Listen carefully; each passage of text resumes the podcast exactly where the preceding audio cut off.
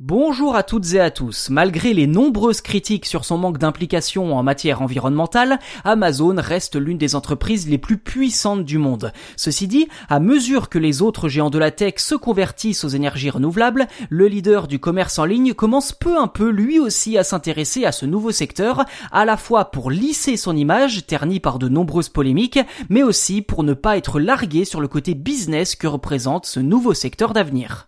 Car de tous les GAFAM, Amazon est l'entreprise la plus en retard dans le domaine des énergies renouvelables. Jusqu'à présent, le groupe s'en tient à des effets d'annonce, comme il y a un an, où il affichait sa volonté d'alimenter tous ses entrepôts en énergie renouvelable d'ici 2025. Cinq ans plus tard, en 2030, ce sera au tour de ses data centers et enfin l'ensemble de ses activités en 2040. Mais depuis, plus aucune nouvelle. Il a fallu attendre la fin juin pour que le groupe communique à nouveau sur ce sujet, en promettant d'investir 2 milliards de dollars. Alors plus précisément, c'est à travers son programme Climate Pledge Fund que cet argent sera distribué aux entreprises développant des technologies propres. Ceci dit, aucune date limite pour la sélection des bénéficiaires ni même pour le versement des dotations n'a été fixée à ce jour. Il faut bien l'avouer, cette annonce en grande pompe intervient dans un contexte compliqué pour Amazon. Grève des salariés, tentative de syndicalisation réprimée par une communication agressive, révélation de mauvaises conditions de travail dans la presse, polémique sur des licenciements abusifs. Bref, ces derniers mois n'ont pas été de tourpeau pour Amazon. D'autant que la concurrence semble rayonner dans l'opinion publique, notamment à grand renfort d'investissement dans les énergies vertes.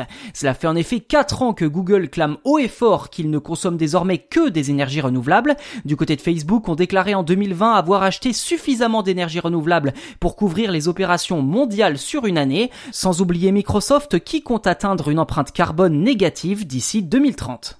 Finalement, les GAFAM ont bien compris qu'ils avaient un rôle à jouer dans la transition énergétique et leur intérêt pour les énergies vertes ne date pas d'hier. Principal intérêt justement, sécuriser sur le long terme leur approvisionnement en énergie et donc ne pas être dépendant des fournisseurs traditionnels. Car plus les années passent et plus leurs besoins augmentent avec l'explosion des services numériques. Autre point d'importance, les clients. Ils sont effectivement de plus en plus sensibles à l'environnement, un critère désormais déterminant pour faire leur choix. C'est aussi dans le but de nous satisfaire qu'ils investissent autant, car pour que les affaires fonctionnent, il faut une bonne image.